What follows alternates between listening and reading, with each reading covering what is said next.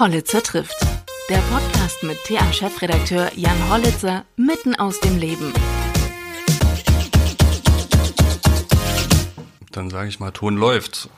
Herzlich willkommen bei Hollitzer trifft. Heute habe ich Dirk Rauscher bei mir zu Gast. Und wer den Podcast regelmäßig hört, weiß ja, dass ich immer auf der Suche nach interessanten Geschichten bin, die nicht so an der, an der Oberfläche vielleicht wahrnehmbar sind sich dahinter aber viel verbirgt und vor allem nach Leuten suche, die auch mal wieder zurückkommen nach Thüringen. Und äh, von den Rückkehrern brauchen wir viel mehr. Dirk Rauscher, herzlich willkommen bei Hollitzer trifft.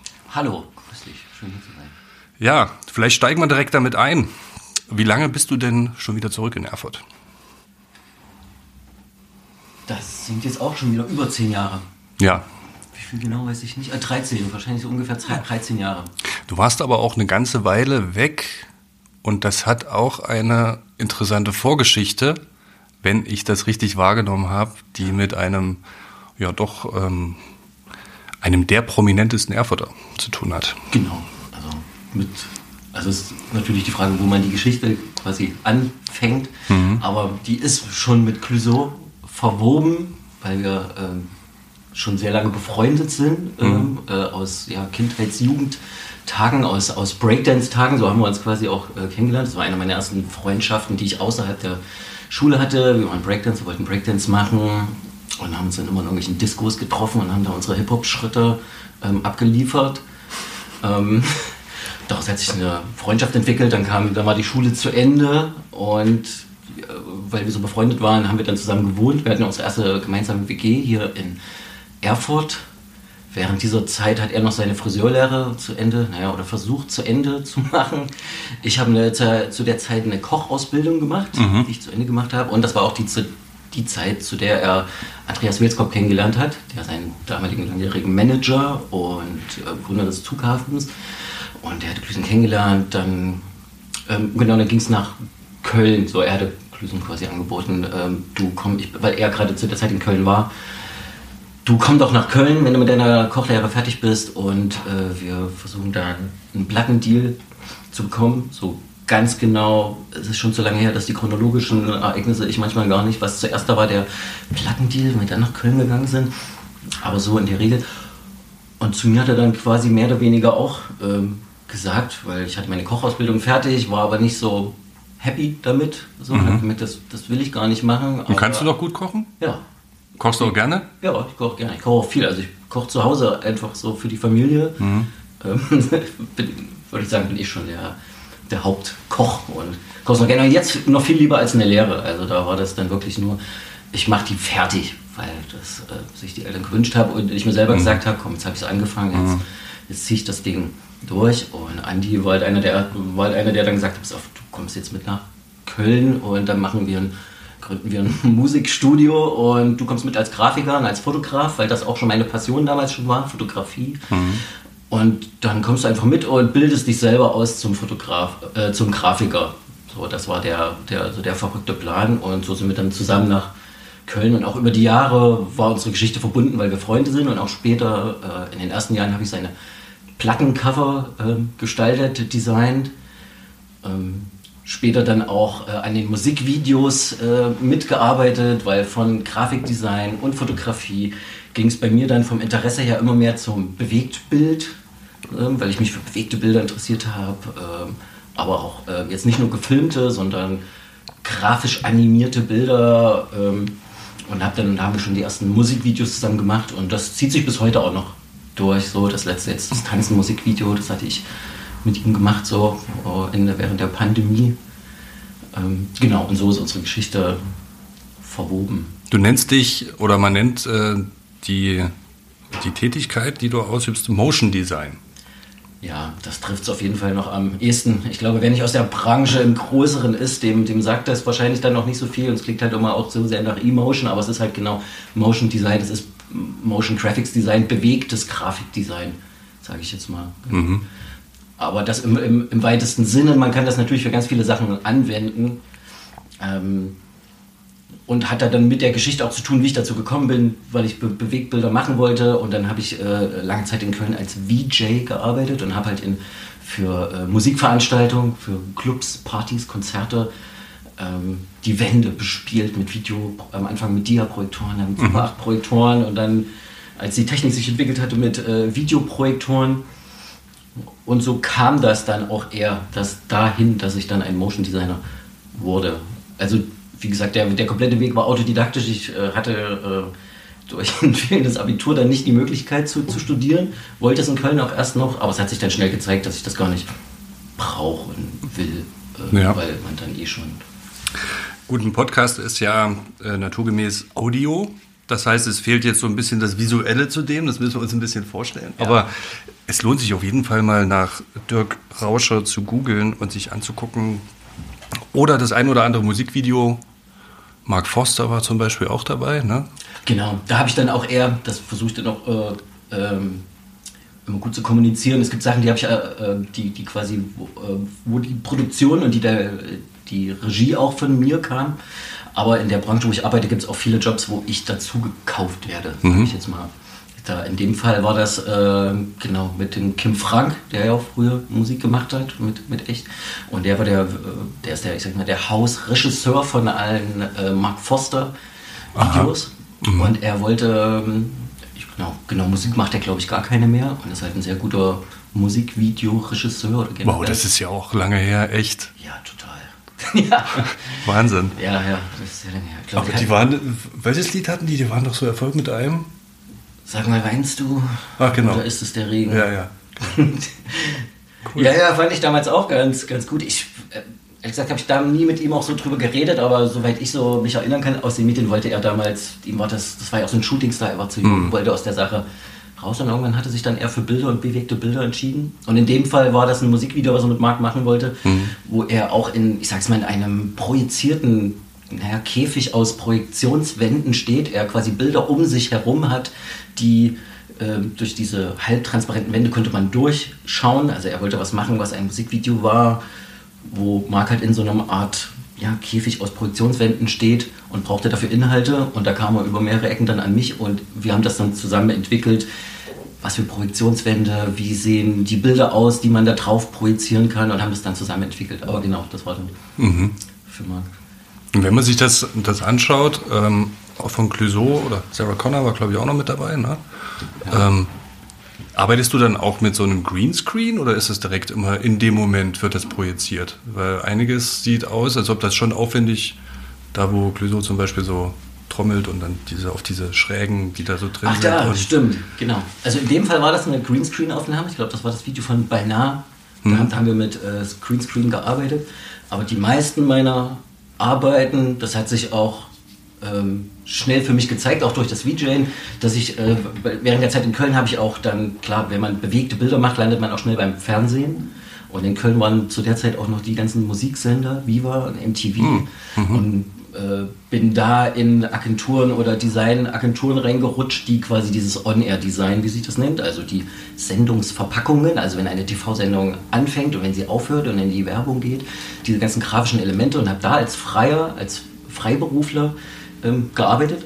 Also generell habe ich recht schnell die Freiberuflichkeit ergriffen. Ich hatte in Köln noch eine Anstellung als Grafikdesigner, aber dann habe ich gemeint, ich, ich gehe das Risiko mhm. ein und mich mit ein paar 20 dann ähm, selbstständig gemacht. Aber bei den ähm, TV-Produktionen habe ich halt schnell gemerkt, ich, ich will das glaube ich gar nicht. Ich will gar nicht was machen, was die Leute vor der, vor der, vor der Glotze hält, sage ich jetzt mal oder im Internet was angucken. Das macht mir zwar auch Spaß, aber ein Steckenpferd von mir ist auf jeden Fall, dass ich es mag, Bilder zu kreieren, die am Computer entstehen, die aber auf irgendeine Art und Weise dann wieder im Raum stattfinden. Nämlich auf einer Bühne, wo das, wo das Bild dran projiziert ist, oder bei Fassadenprojektionen, wo ich auch Inhalte mache, wenn Gebäude verwandelt werden, wo auf die Fassade projiziert wird und sich diese verwandelt. Oder in dem Fall Musikvideos und am liebsten so dass es ohne Greenscreen funktioniert. Dass mhm. das, was man sieht, wirklich in dem Raum stattfindet und nur noch abgefilmt wird, weil mit, dem, weil mit Videoprojektoren oder LED-Wänden ähm, ein Raum illuminiert wird Und dann ist, es, dann ist das Bild, was ich kreiere, halt nicht nur ein, ein Bild, was wie ein Rahmen irgendwo hängt und dann für die Leute auch immer sehr narrativ ist. Ich merke das auch bei so Bühnengeschichten, wenn immer die Leute, ich sage es mal, einen Kasten sehen, wo bewegte Bilder ablaufen. Ich glaube, wir sind einfach so konditioniert mittlerweile. Wir versuchen sofort äh, äh, zu gucken, was ist das nächste. Es, mhm. es lenkt uns zu unserem Blick. Und das versuche ich äh, bei, bei sämtlichen Bühnenproduktionen, sei es jetzt eine sei es jetzt eine, eine Rock-Pop-Bühne, sage ich jetzt mal, wie bei Cluso, bei klassischen Konzerten, oder wie bei einem, äh, wie bei äh, Techno-Visuals, wenn ich jetzt so Inhalte gemacht habe wie Fritz, Fritz Kaltbrenner, die im Club stattfinden, oder fürs Theater. Also in, in jedem dieser Fälle versuche ich immer, dass alles zusammen dann eins wird. Mhm. Äh, fürs Theater Erfurt bist du auch tätig, ne?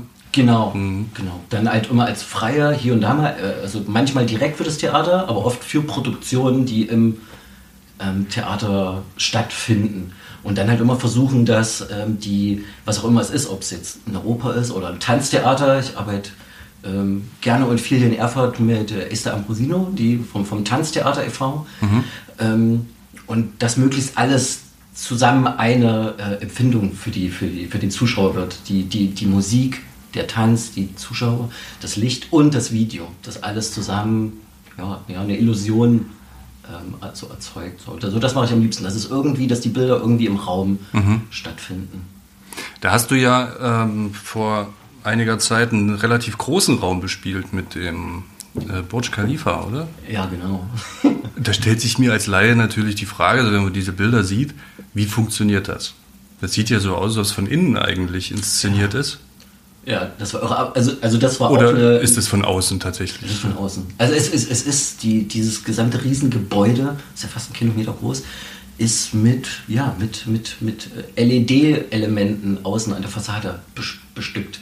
Mhm. Und bei dieser großen Dimension sind die, glaube ich, diese Elemente, die dann Licht machen in, in den Farben Rot, Gelb, Blau, RGB, äh, sind in, dem, in bestimmten Zentimeterabständen an dem ganzen Gebäude angebracht, von oben bis unten. Mhm. Also der absolute Wahnsinn. Und da hatte ich dann auch das Glück, das war eine Co-Produktion äh, für, für Bright. Das ist eine Firma, für die mache ich, äh, mit denen arbeite ich sehr viel und gerne. Und die hatten halt die Möglichkeit, die, äh, das war eine Neujahrsshow, die, äh, ich sag's mal so, die, die, die, ähm, die Duayaner hat, hatten sich überlegt, nee, die haben anscheinend immer, ich hatte das nie so verfolgt, die hatten immer ein Feuerwerk da gemacht. Mhm. Aber immer wenn denen ihr Feuerwerk, was sie da abgefeuert haben, irgendwie vorbei war, dann sah das halt aus wie eine Kriegslandschaft, die ganze Stadt, weil das halt voll mit Qualm und Dunst war. Und dann hat man, glaube ich, das Gebäude mit, äh, mit Elementen mhm. bestückt, dass man das bespielen kann wie, mhm. wie, ein, wie ein Scream, also den größten der Welt sozusagen. Und genau. Und da wurde ich gefragt, ob ich da mitarbeiten will ähm, und, und meine Parts zusteuere, gerade diese Neujahrsshow. Und da habe ich mich natürlich nicht, äh, nicht äh, zweimal bitten lassen, weil, also ich mag es nicht, ich mag das Schöne an so Projektionen, die dran projiziert werden, ist halt, dass sie immer groß sind. Und das ist das größte Bild, was man ähm, bespielen kann. Ja. Wie viel Vorlaufzeit brauchst du für sowas dann? Also das, das ist ja Software gesteuert dann sicherlich. Also das hängt jeder von, also das hängt ganz da, davon ab, was man macht. Also, mein, also von dem, was ich mache, ich kann bewegte Bilder, die irgendwo laufen, in, in einer Woche machen. Ich kann eine Woche dran arbeiten, ich kann drei Wochen dran arbeiten, ich kann drei Monate arbeiten. In dem Fall war das wirklich ein Team von, ich weiß gar nicht genau, bestimmt zehn Designern, mhm. wo dann wirklich sich überlegt wird, okay, wir machen hier eine gesamte Show, die 10, 15 Minuten zum Beispiel geht. In dem Fall, wo der Countdown, der runterzählt, ein bisschen Vorlauf, fünf Minuten, dann kommt dieser Countdown und dann explodiert das äh, Ding mit vielen äh, Effekten, fahren Falken natürlich, die müssen immer irgendwie mit rein, bei den äh, Arabern. Mhm. Ähm, und da waren das, glaube ich, auch mehrere Monate, so, wo, wo auch natürlich eine große Pipeline an Leuten, die mitzuentscheiden haben, was da gezeigt wird, wie das aussieht. Es wird vorvisualisiert an kleinen Modellen, man schaut sich das an. Es wird ein Zeitplan gemacht und dann kriegt wirklich tatsächlich so ein bisschen jeder Designer seinen Part zugewiesen. Guck mal, Dirk, du kannst das besonders gut, lass du doch den Anfang machen, die ersten paar Minuten. Und dann spreche ich mit denen ab, wie das, was sie sich wünschen, wie das auszusehen hat. Und wie in dem Fall ist, ähm, auch schon vor der Pandemie arbeite ich da wirklich viel remote. Also für diese Leute, die ich da arbeite, die sehe ich in den seltensten Fällen. Man macht wirklich nur Konferenzen. Ich mache Entwürfe, lade die irgendwo hoch, die schauen sie sich an, sagen sie, schneller, langsamer, dunkler, mehr rot, dickere Linien, Sachen werden verändert. Mhm. Und am Ende äh, ja, lade ich eine Datei hoch und im besten Fall ähm, bin ich dann auch, bei manchen Sachen bin ich dann auch noch vor Ort, um es zu integrieren, um zu sehen, wie es aussieht. Dann werden nochmal Sachen angepasst, weil man dann sieht, oh, irgendetwas bewegt sich zu schnell, eine Linie ist zu dunkel oder zu dünn. Mhm. Genau. Aber ja, das war auf jeden Fall schon ein, ein großes Ding. Und vorhin habe ich dich unterbrochen auf deiner Rückkehrergeschichte. Genau, du warst in Köln. Ja. Warum bist du zurück nach Erfurt gekommen? Ich frage deshalb, weil ich habe auch mal eine Zeit lang außerhalb von Thüringen gelebt und ähm, werde tatsächlich immer noch gefragt, warum ich denn zurückgekommen bin und nicht in Berlin geblieben bin. Was mich überhaupt dazu bewegt hat, zurückzukehren. Also ich finde die Frage eigentlich absurd, weil es ja Heimat ist. Wenn so, man die Möglichkeit ja. hat, dort ähm, auch beruflich aktiv zu sein oder du kreativ zu sein. Was war bei dir der Grund, der ausschlaggebende Grund? Hm, also es war ehrlich, das, also ehrlich gesagt war es ein bisschen auch ein Zufall. So, äh, das ist, es hat sich da dahin entwickelt. Also, zu der Zeit äh, in, in, in Köln waren auch so ein paar Sachen, wo ich da gelebt habe in der WG und so. Viele Sachen sind so ein bisschen auseinander gebröselt und äh, es war wieder Clüso, der quasi angerufen hatte und sagte, ey, wir, ich habe bastel an einem neuen Album, wir, lass mal überlegen, was wir da machen als Album, Artwork. Komm doch einfach mal einen Monat hierher. Also dadurch, dass ich weg war in Köln, äh, habe ich auch diese ganze Zughafengründung. Klüsen ist ja derzeit mhm. nach Erfurt gegangen, hat äh, zusammen mit Andreas Welskop und einem Haufen anderer Leute äh, ganz enthusiastisch den Zughafen gegründet, um, wo er sein Studio hatte. Und dann gab es, sage ich jetzt mal, so eine Zweigstelle noch. Ein Studio, ein Gebäude auf dem äh, Klinikumsgelände mhm. in Erfurt. Ähm, da war er frisch eingezogen. Da hat gemeint, ey, pass auf, ich hab, wir haben hier auch so ein neues Studio. Da hat er auch gewohnt, ne? Genau. Mhm. Ja, so inoffiziell. Aber ja, wir haben da, wir haben da lange Zeit wirklich wie so eine, wie so eine äh, Kunstkommune gewohnt und gearbeitet. Und er war da frisch eingezogen, wenn man das so, wenn man das so nennen kann. Mhm. Äh, und meinte, komm da mal vorbei und guck dir, guck dir das mal an. Und wir haben hier auch so Gästeräume und da bleibst du einfach mal ein paar Wochen und wir fallen da an was. Und dann war ich einfach vor einem Monat hier. Und das war so super. Also ich bin erst, ich bin hauptsächlich wegen diesem Ding zurück und habe mich total wohl gefühlt sofort wieder. Also es hat, es war dieses Heimatding. Ich habe mich auch in Köln wohl gefühlt, aber das war dann hm. etwas, wo ich gemerkt hatte, ach ja, hier komme ich her, so tickig. So meine Jungs, sag ich jetzt mal, irgendwie, mit denen ich da so rumhing. Ähm, genau, ein Punkt war noch, dass ich in Köln viel, viel elektronische Musik gemacht habe. Also ähm, also verschiedene Sachen auch für Funk aus Europa, witzigerweise, also für so Weltmusikveranstaltungen, aber auch einfach, weil so, klar, so Visuals und bewegte Bilder im Club, das passt zur Technomusik. Ich war viel mit Technomusik, mit Bruno Teit, hatte mit einem anderen Kollegen, Kiel Reintjes, hatten wir zusammen ein VJ-Team und hießen Bruno Teit und waren halt in Köln, aber auch in Europa und weltweit viel unterwegs und waren halt viel in Clubs. Und mir persönlich wurde das einfach zu, das war mir zu viel Techno. Ich hatte keine Lust mehr, jedes Wochenende im Club zu stehen und mit Klüsen Sachen zu machen und eher so konzertante Sachen, äh, richtige Shows entwickeln oder die Plattencover. Das war genau mein Ding. Und ich war einen Monat hier und habe dann gedacht, ja komm, da hänge ich jetzt noch. Ich bleibe noch ein bisschen länger. Bin noch eine Woche länger geblieben, noch eine Woche länger.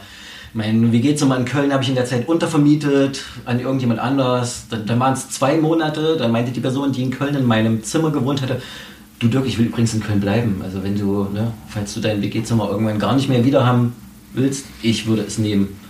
Und dann, ich glaube, es waren noch, noch mal ein paar Wochen mhm. und äh, irgendwann habe ich gesagt, hier komm, nimm das, nimm das Zimmer und auf einmal war ich, war ich wieder in Erfurt gelandet. Dann habe ich, das Witzige war, dass ich mich auch gar nicht ummelden musste, weil nach ein paar Monaten kam ein Brief von der Polizei einfach so, hallo, wie wir mitbekommen haben, sind Sie jetzt wieder fix in Erfurt. Ich weiß gar nicht, wie die das erfahren haben von der Polizei? Ja, also von der Meldestelle. Meldestelle. Das war so, aber das war, ich glaube, das war sogar, ja, also es war aber nicht vom, vom Bürgeramt oder so. Es war okay. so die polizeiliche Meldestelle.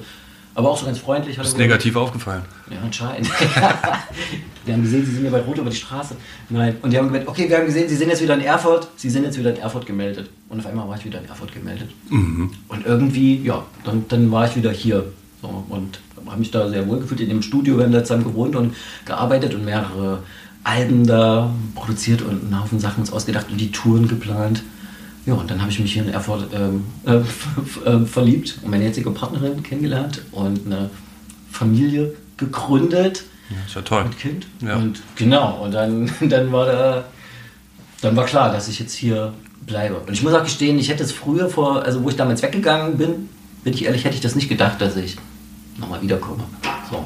Weil zu der damaligen Zeit wollte man einfach nur weg aus Erfurt und wir wollten raus in die große Welt. Äh, so. Aber das, das hat man dann gemacht. Äh. Hat sich ja auch entwickelt, ne? Auch, genau. Und ich glaube, da hat ähm, dieser, dieser Nukleus, der da entstanden ist, um, um und den, den Zughafen auch eine Menge dazu beigetragen, dass diese Szene so entstanden ist wieder. Ja, das glaube ich auch.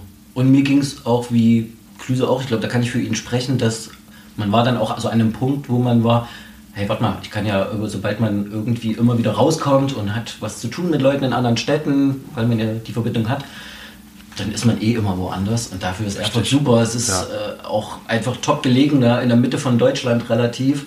Man kommt schnell in den Süden, man kommt schnell in, in den Norden und das war gut und ja, es ist so überschaubar. Also es waren verschiedene Sachen, die einem dann wieder hier wohlfühlen lassen ne, haben. So. Ja, wir hatten es vorhin schon mal ganz kurz mit äh, dem Stadtgarten zum Beispiel. Ne? Ja. Äh, dienstags Tischtennis spielen, Kicker spielen. Das waren, äh, waren, waren einfach auch tolle Zeiten, an die man sich so, so gerne, wir sind fast ein Jahrgang, also ja. ein Jahr Unterschied. Und da sind wir uns wahrscheinlich mal begegnet, weil ähm, Glüso habe ich jedenfalls parat, der war da halt auch häufiger ne? und zusammen Kicker gespielt und Tischtennis ah, ja. gespielt. Und da wirst du wahrscheinlich da auch gewesen sein. Nur kannten wir uns da noch nicht. Wer weiß, genau. Vielleicht standen wir zusammen irgendwo am Tresen äh, und haben gewartet, dass der Blick vom, vom, vom Barkeeper auf, auf wen er zuerst geht, oder? ja. Und ähm, du bist hierher zurückgekommen. Bist du denn da jetzt auch im Zughafen mit deinem. Brauchst du überhaupt ein Atelier? Nee, du brauchst eigentlich nur einen Computer, oder? Ja. Ähm, ja, brauchte ich lange. Hauptsächlich einen Computer, also einen kleinen, einen kleinen Raum. Ich bin tatsächlich immer noch in diesem, in diesem Studio, wo wir zusammen waren. Also, äh, ja, ich nenne es Büro, klingt für mich immer, als wenn ich Excel-Tabellen. Auf dem würde. Klinikgelände? Genau, richtig. Aha. Das ist jetzt ähm, mittlerweile, es war so ein bisschen ein versteckter Ort, dieses Gebäude, wo wir waren. Mittlerweile nennt sich das offiziell ähm, Garnisonslazarett. Genau. Ist das neben der alten Zahnklinik? Genau, das ah. in der alten Zahnklinik. Nebenan ist auch. Das haben die ja auch ein bisschen aufgemacht jetzt so, ne? Nach hinten. Richtig, genau. Das sollte, um die Geschichte zu, zu groß zu machen, äh, es sollte, glaube ich, eines der Buga-Gelände auch werden, soweit mein Wissensstand ist. Deswegen wurde da in dem Jahr vor der Buga wurde da extrem alles umgegraben, die Mauer zur ah, Straße wurde weggemacht mhm. und es sollte, glaube ich, auch dieses ganze Gelände, wo wir sind, sollte so eine Entree-Situation sein für diese ganze Buga Nordpark Geschichte, aber richtig mit Kassenhäuschen und so, soweit ich weiß, aber ich glaube, das wurde dann wieder verworfen mhm. mhm. und dann war es aber trotzdem ein Buga Gelände und die Stadt hat sich dann, ähm, die Gebäude sind, gehören jetzt auch zur äh, Stadt Erfurt. Vorher waren es Teile des äh, Klinikums, jetzt gehören sie zur Stadt. Und ähm, ich glaube, die Stadt hat auch vor, dort so ein bisschen, dass dieser ganze Campus ein Kreativcampus ist und werden soll. Deswegen ist direkt neben uns ist das Wächterhaus auch, eines der Erfurter Wächterhäuser, wo auch Kreative drin sind, Fotografen, Illustratoren, alles Mögliche. Die Erfurter Künstlerwerk Städten mhm. sind jetzt die Tage umgezogen, die sind auch dort angesiedelt. Ein, ein Café hat nebenan aufgemacht und jetzt ist dieser ganze Campus so ein bisschen belebt. So. Müsste ich mal wieder hin, das habe ich gar nicht so auf dem Schirm. Ja, ich glaube im Sommer ist das auf jeden Fall ganz interessant. Und äh, äh, genau, und ich habe da die ganze Zeit die Stellung gehalten mit meinem Studiochen. Klüsen ist auch immer noch, also er hat dort immer noch seinen Platz, ist aber so gut wie äh, kaum mehr da, weil, weil sich das, glaube ich, alles, wo er die Musik produziert, das hat sich alles so ein bisschen aufgetrödelt. Also noch ein Tattoo-Studio mit drin bei uns. Und mit meiner Partnerin zusammen habe ich noch quasi nebenbei noch ein zweites Business gegründet, weil mir das irgendwann zu digital war. Und hab, äh, wir haben so das Label Rosa Rauscher gegründet zusammen. Und sie macht so Wandteppiche und, äh, und wir machen zusammen, ja, ich sage jetzt mal, Objekte für die Wand, Kunstdesign-Objekte, sehr farbig. Ähm, ich mit einem Lasercutter, weil ich wollte immer was mit Holz machen und hatte dadurch die Möglichkeit, meine Grafikdesigns, die ich eh schon gesta gerne gestaltet habe, ja, mit, mit Hilfe eines Lasercutters und Holz in Wandobjekte zu verwandeln. Und Corina, meine, meine, meine Partnerin, macht äh, äh, Teppiche und Wandteppiche, die mit einer Tufting-Maschine von Hand äh, gestaltet werden. Und dann wurde ein zusätzlicher Raum frei, quasi, weil welche ausgezogen sind bei uns im Studio. Und dann hatte ich die Möglichkeit, mich da zu vergrößern. Das ist ein mhm. wunderschöner Raum, der Ort ist schön und genau, das mein und unser Studio. Ich mache dann immer noch meine digitalen Sachen Und trotzdem ist es halt ein, es wirkt wie ein Atelier, ein Studio. Ja. Als du angefangen hast, mit, äh, dich mit Grafik und Grafikdesign zu beschäftigen, das ist ja nun schon mal ein paar Jahre her. Ja. In der Zeit hat sich ja unheimlich viel technisch getan. Also allein Rechnerkapazitäten, was man jetzt für Datenmengen einfach ja. ähm, in, kürzester Zeit eben bewältigen kann. Aber sicherlich auch, äh, was Projektoren angeht. Wenn man sich mal überlegt, die ersten Beamer, die aufkamen, so, ähm, was die für eine Leistung hatten, wie viel Lumen und was, was heutzutage möglich ist, auch preislich der Unterschied.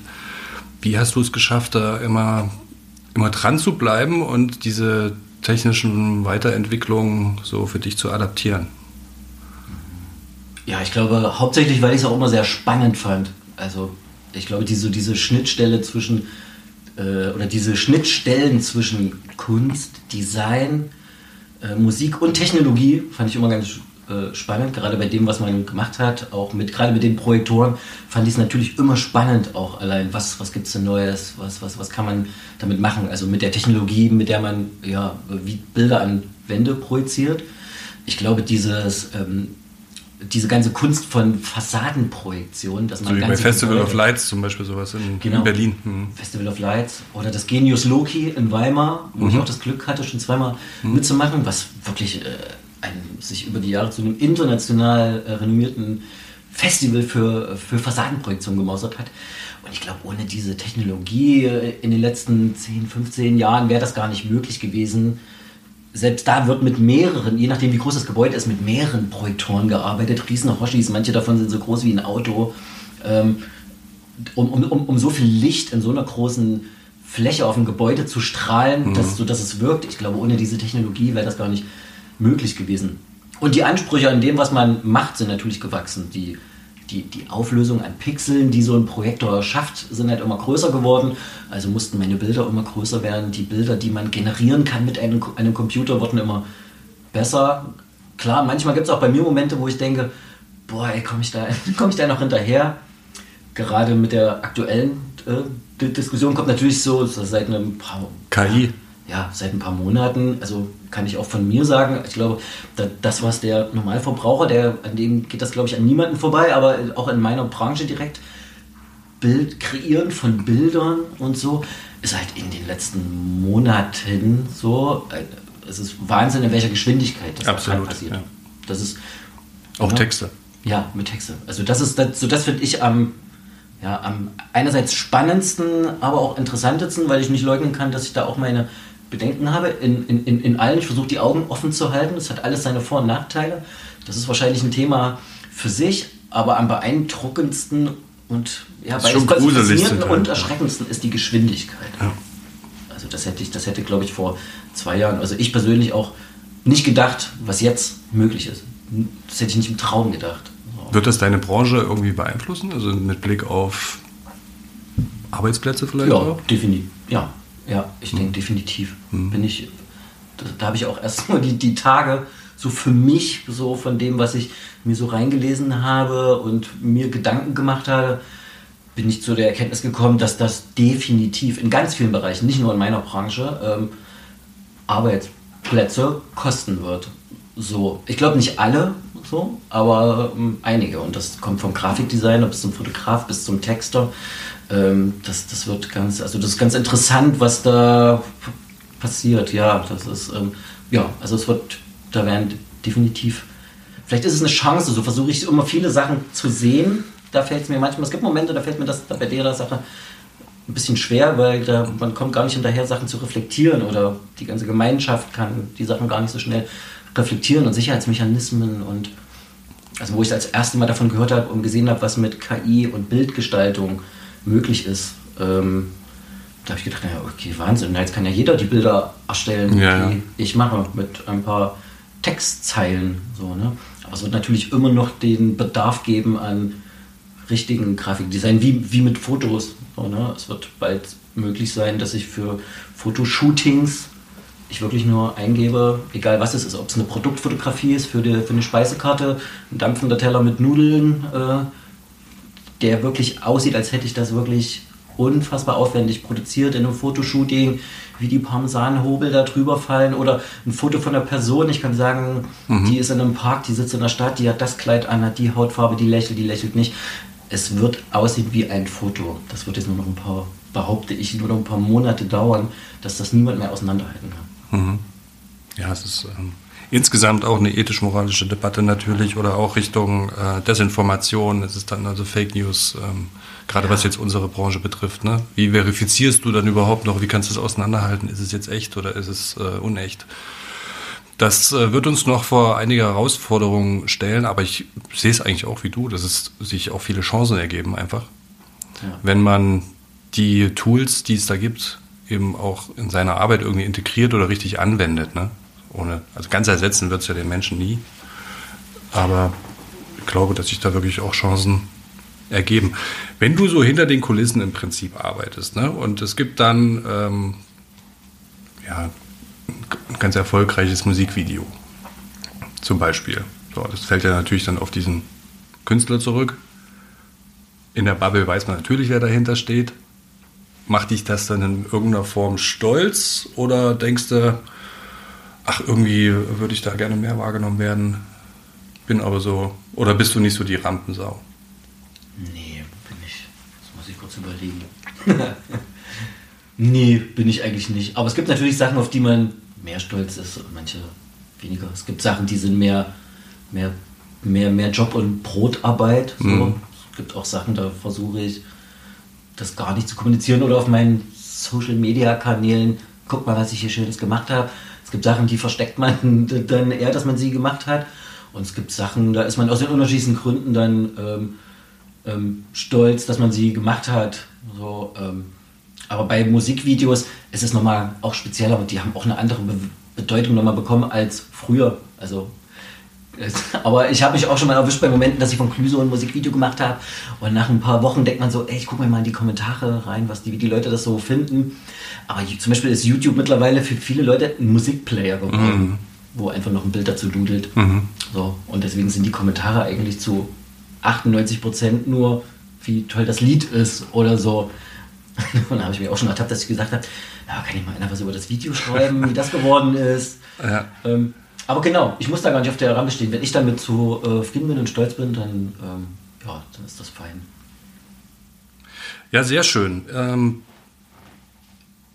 ich bedanke mich sehr, dass du zu mir gekommen bist heute und ähm, mal wieder ein sehr gutes Beispiel dafür äh, bist, wie ähm, ja, dass man nicht in die Ferne gehen muss, um irgendwie, vielleicht muss man mal kurz weg gewesen sein, um, ja, um den Horizont zu erweitern und dann wieder festzustellen, wie toll eigentlich Erfurt ist. Wie der Berg, den ich, äh, den ich, auf dem ich die ganze Zeit bin, ich muss halt mal weggehen, um ihn aus der Ferne ja, zu sehen. Genau. Und äh, vielleicht der Appell, den ich ja immer mal, wenn ich einen Rückkehrer hier habe, ähm, loswerde. Also alle, die das hören und aus Thüringen sind und ähm, gerade irgendwo anders sind, kommt zurück. Hier ist es schön sehr lebenswert. Und ja, vielen Dank, dass du heute mein Gast warst. Vielen Dank für die Einladung.